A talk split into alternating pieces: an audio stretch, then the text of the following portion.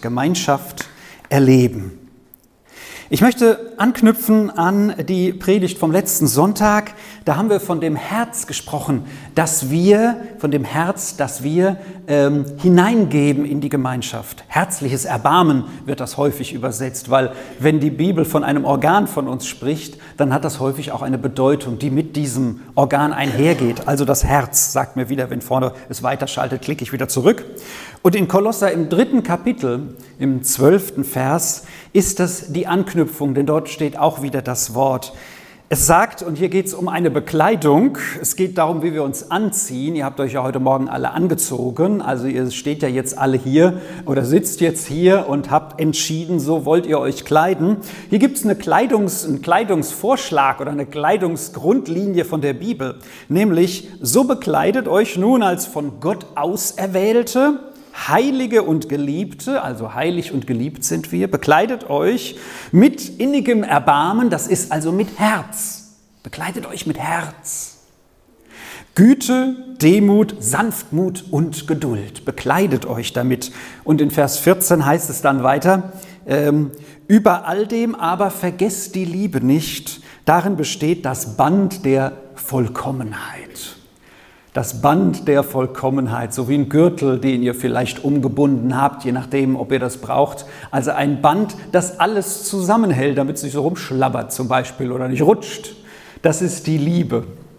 Wenn wir uns das mal so vorstellen, wir haben eine Kleiderordnung von Gott bekommen oder, oder etwas, was er ver vergleicht mit Kleidung. Und damit können wir alle mit etwas anfangen, nämlich wir sollen uns anziehen mit Herz, nicht mit Hass.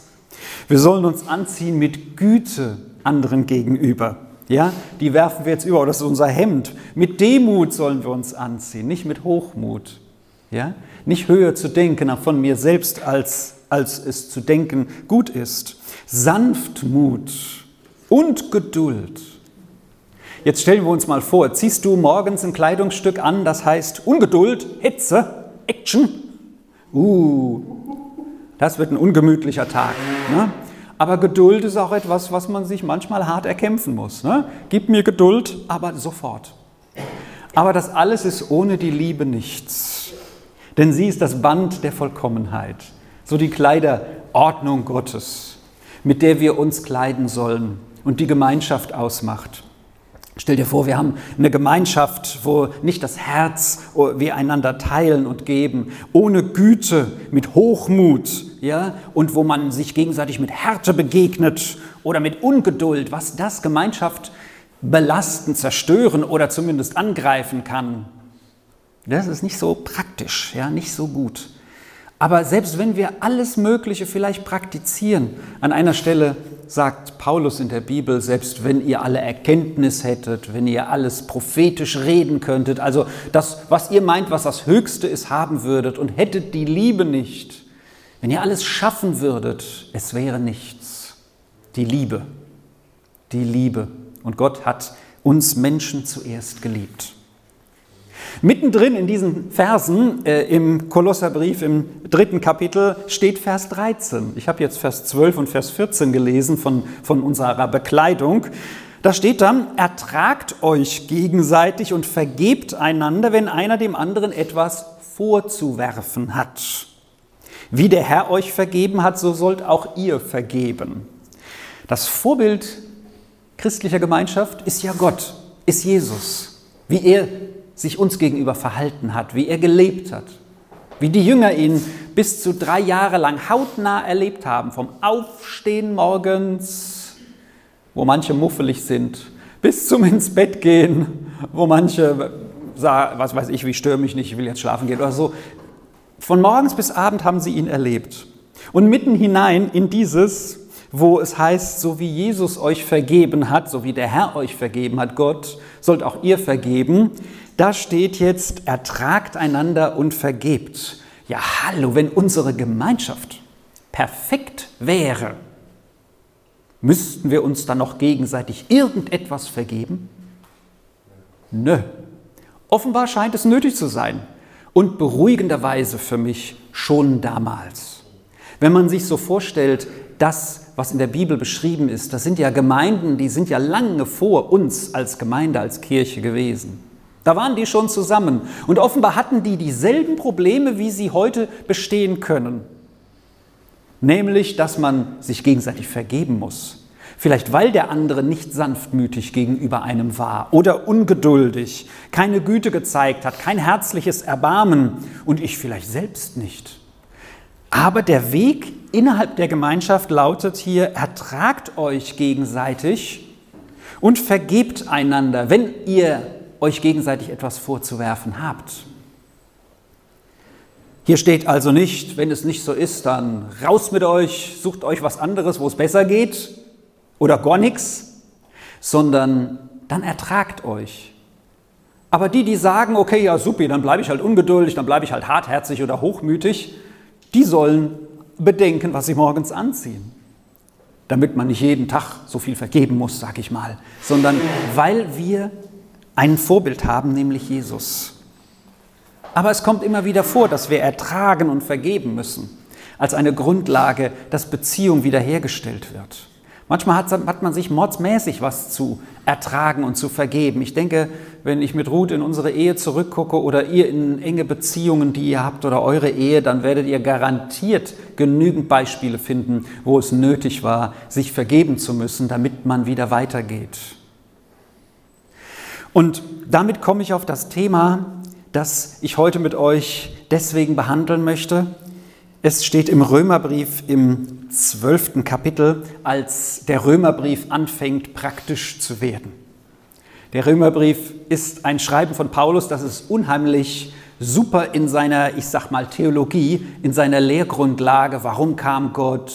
Weil wir Sünder sind, wir brauchen ihn. Ohne Jesus, ohne Glauben werden wir keinen inneren Frieden haben. Der Heilige Geist hilft uns dabei und so weiter. Das wird entfaltet in den ersten acht Kapiteln. Dann geht es um Israel und ab zwölf wird es praktisch. Wird es praktisch. Und da stehen folgende drei Verse, die ich hier für euch auch vorne projiziert habe äh, und die ich hier auch lese. Römer 12, Vers 9. Die Liebe, von der wir heute schon gesprochen haben, das Band, was unsere Kleidung, sag ich mal, vollkommen macht, die Liebe sei ohne Heuchelei. Das Böse wollen wir verabscheuen, dem Guten hängen wir an oder hangen wir an. Dann Vers 17, vergeltet niemand Böses mit Bösem. Seid allen Menschen gegenüber auf Gutes bedacht. Und Vers 21, der letzte Vers in diesem Kapitel, lass dich vom Bösen nicht besiegen, sondern besiege das Böse durch das Gute. Wow, ihr Lieben, ich versuche mir immer die Zeit zu nehmen, eine Predigt, die ich euch halte, selbst innerlich zu erleben, zu verinnerlichen dass sie Teil von mir selber wird, dass ich sie quasi inhaliert habe. Ja? Und wie ich diese Predigt, dieses Thema gerade heute Morgen nochmal so in mich aufgenommen habe, habe ich gedacht, hier predigt einer zu euch, der das, was ich euch heute predige, noch nicht so umgesetzt habe. Das ist nicht einfach. Und ich habe mir überlegt, welches tolle Beispiel aus meinem Leben könnte ich euch jetzt geben, wo jemand mir Böses wollte und Jesus sagt das in der Bergpredigt und das ist ja seine, ich sag mal, Regierungserklärung. Ne? Wenn jemand äh, wenn wir jemand wählen wollen, dann ist es gut, wenn wir sein Programm gelesen haben. Was will denn die CDU, die SPD, was will denn, was wollen denn die Parteien, die Grünen etc. und PP? So, und Jesus hat in der Bergpredigt drei Kapitel, sind das im Matthäus-Evangelium gesagt, was es bedeutet, ihm nachzufolgen, was, was, was in seinem Reich gilt. Und da heißt es, wenn euch einer auf die eine Wange schlägt, was sollen wir tun? Ach, ich dachte zurückhauen. Nee, die andere hinhalten. So, das batscht ordentlich. Ja? Wenn mir einer meinen Mantel wegnehmen will, was sagt Jesus? Ich reiß so lang mit ihm dran, bis der Mantel auseinandergerissen wird, oder was war die Antwort? Ja, gib ihm noch, was du noch anhast. Ja? Und was war das dritte, was Jesus gesagt hat? Jetzt ist es mir tatsächlich entfallen. Matthäus fünftes Kapitel. Was ist das dritte, was er sagt? Jemand dich eine Meile zu gehen, Wenn jemand dich eine Meile mit ihm zu gehen zwingt. Oder wie wir es heute schon im Bericht gehört haben, im Bericht, den wir erlebt haben, eine halbe Stunde zum Gespräch auf dem Parkplatz zwingt oder führt, dann geh mit ihm, oder vielleicht waren es 15 Minuten, deswegen ist eine halbe Stunde draus geworden, dann noch eine halbe Stunde drauf. Und hier geht es nicht um ein schönes Gespräch, hier geht es um ganz offensichtlich eine Zeit, die man nicht mit jemandem mitgehen möchte. Puh. Der das schon mal alle so hingekriegt? Gemacht? Alter Freund, alter Freund. Gehen wir mal durch diese Verse durch. Die Liebe sei ohne Heuchelei. Liebe ist die Grundlage von Gemeinschaft.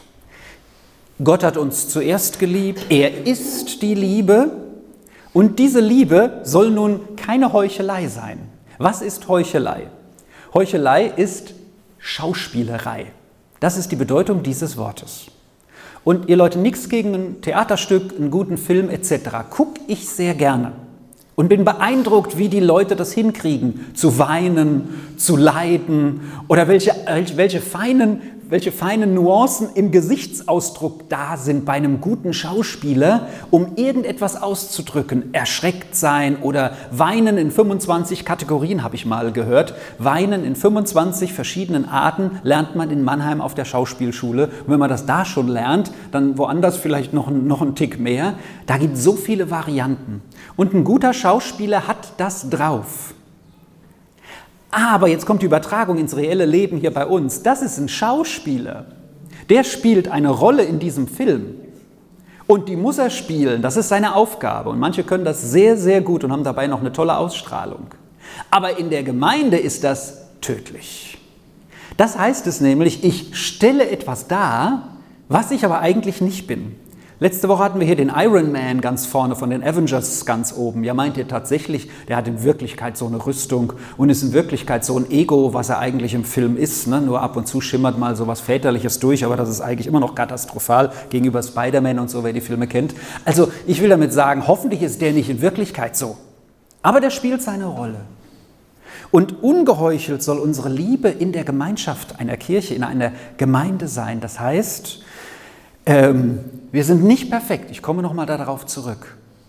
Aber ich soll nichts vorspielen, was ich nicht habe. Heißt das jetzt, weil ich nicht vorspielen soll, dass ich jetzt lieblos sein soll? Also, ihr Lieben, das wäre ja größte, der größte Blödsinn, die größte Kacke, die man sich vorstellen kann. Soll ich deswegen nicht sanftmütig sein, nur weil ich es vielleicht nicht von Herzen bin? Nein, die Aufgabe ist, dass ich trotzdem mich entscheide, mich mit Jesus als Vorbild zu identifizieren, mich von seinem Heiligen Geist füllen zu lassen, um diese Liebe nicht nur aufgesetzt zu haben, sondern in meinem Herzen. In meinem Herzen, sodass sie ausstrahlt. Das heißt nicht, dass ich sage, okay, ich bin jetzt mal ehrlich zu dir, ich habe nämlich wirklich keine Heuchelei und dann batsche ich dir eine oder bin lieblos oder irgendwie was oder, oder bin, bin ein emotionales Auf und Nieder immer wieder, ja, Katastrophe für eine Gemeinschaft wenn man sich auf jemanden nicht verlassen kann. Sondern die Liebe sei ungeheuchelt, das führt mich dahin zurück, dass ich sage, ich will eine Liebe anderen gegenüber, aber die wirklich in meinem Herzen ist. Und wenn ich gegenüber jemandem merke, ähm, heute habe ich mich aber toll gegenüber ihm verhalten, aber eigentlich finde ich ihn ganz schön blöd, um mal dieses Wort zu nehmen, dann gehe ich in mich und sage, Herr Jesus, auch dieser Mensch wird von Jesus geliebt in seiner Eigenart. Und ich wünsche nicht, dass er so bleibt, wenn es wirklich schlecht ist. Und ich wünsche mir, dass er Jesus erlebt, damit Jesus ihn auch verändert. Und da will ich dann hinkommen. Das heißt es nicht geheuchelt zu sein, sondern äh, eine Liebe zu haben, die so ist, wie Gott uns geliebt hat. Und selbst wenn wir das nie perfekt schaffen werden, ist das der Weg. In der Bergpredigt heißt es, seid vollkommen. Oh, seid vollkommen. Da weiß ich, dass ich Jesus brauche, sonst kann ich nicht vollkommen werden.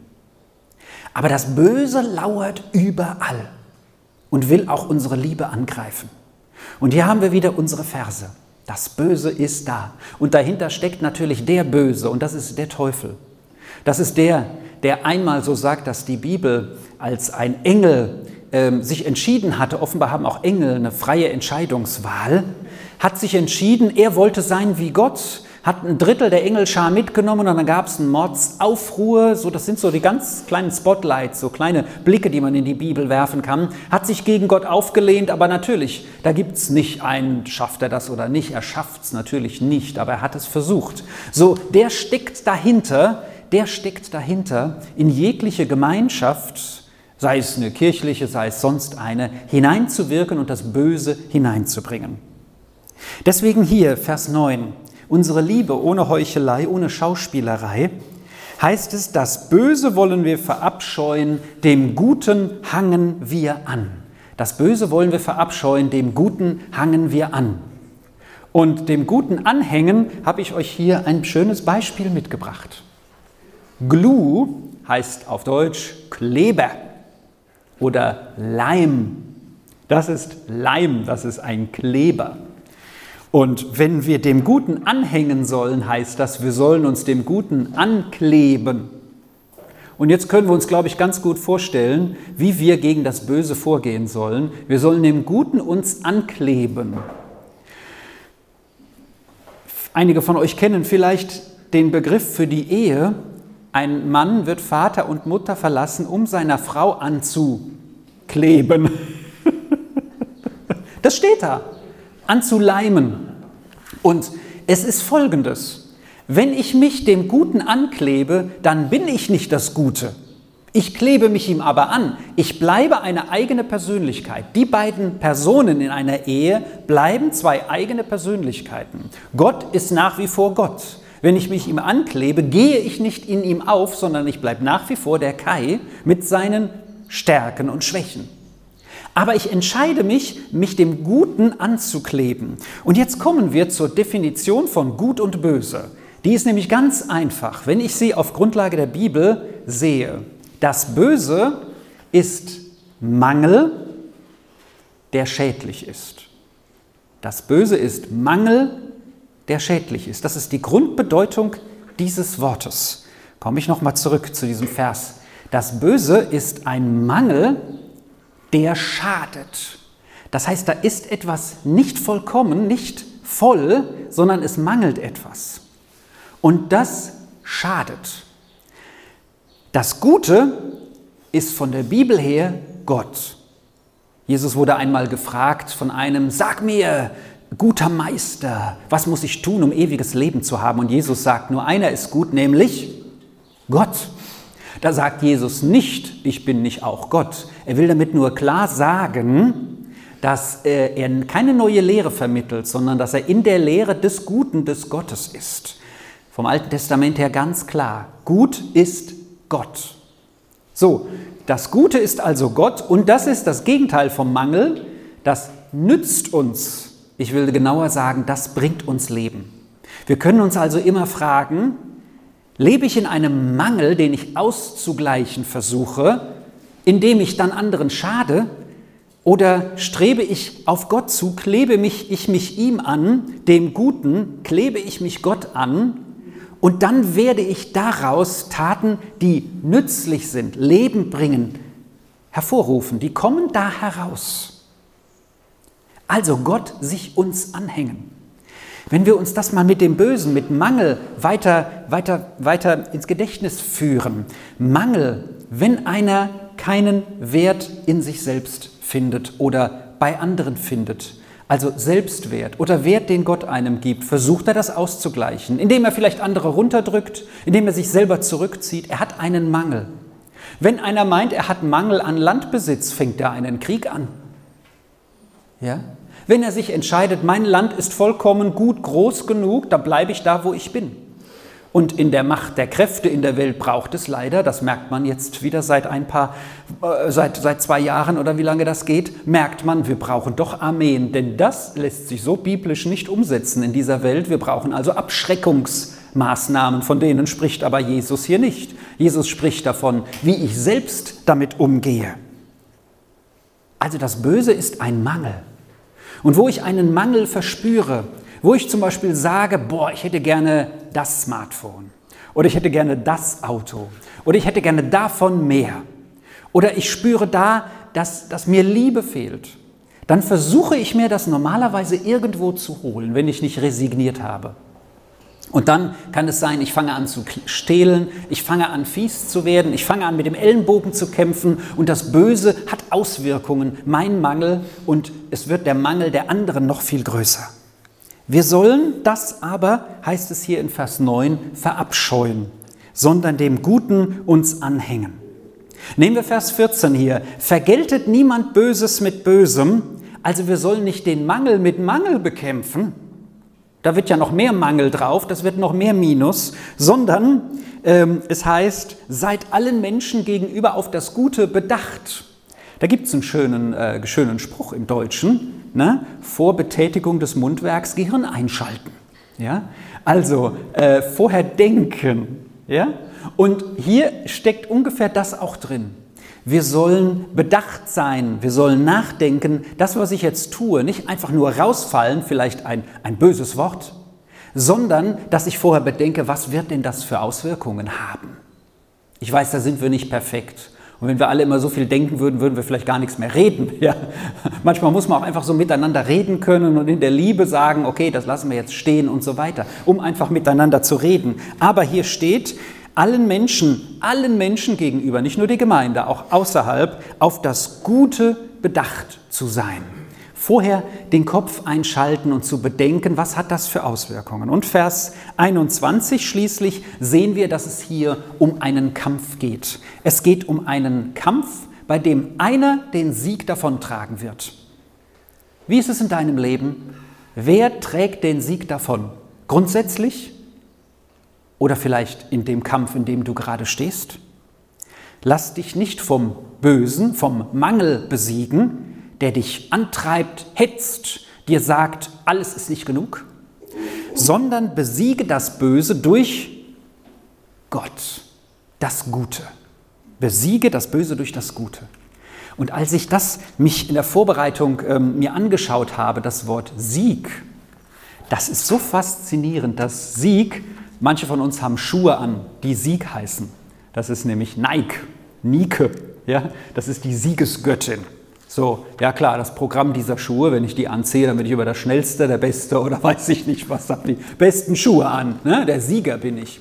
Interessant ist, dass im Alten Testament das Wort Sieg so gut wie nicht existiert und auch im Neuen ganz selten, weil Sieg ist immer eigentlich der Sieg eines Menschen. Das Alte Testament benutzt immer andere Worte, fast immer, um das Wort Sieg zu, be zu, be zu bezeichnen, nämlich es geht nie um deinen Sieg, sondern um den Gottes. Gott ist derjenige, der den Sieg davonträgt. Ich habe mitgeholfen. Und das ist auch das, was wir, wenn wir Jesus nachfolgen, in, unseren, in unser Hirn reinbringen. Ich schaffe diesen Sieg nicht, aber mit Gott kann ich doch derjenige sein, der überwindet.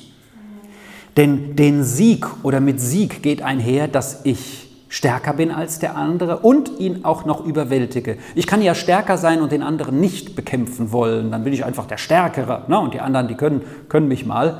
Aber das hängt mit Sieg zusammen. Und wie schaffen wir den Sieg? Eines der wenigen Worte mit Sieg im Neuen Testament, auch so viele gibt es gar nicht, indem wir uns Gott anhängen. Also, wir kleben uns an Gott. Wir kleben uns an Gott, an den Guten.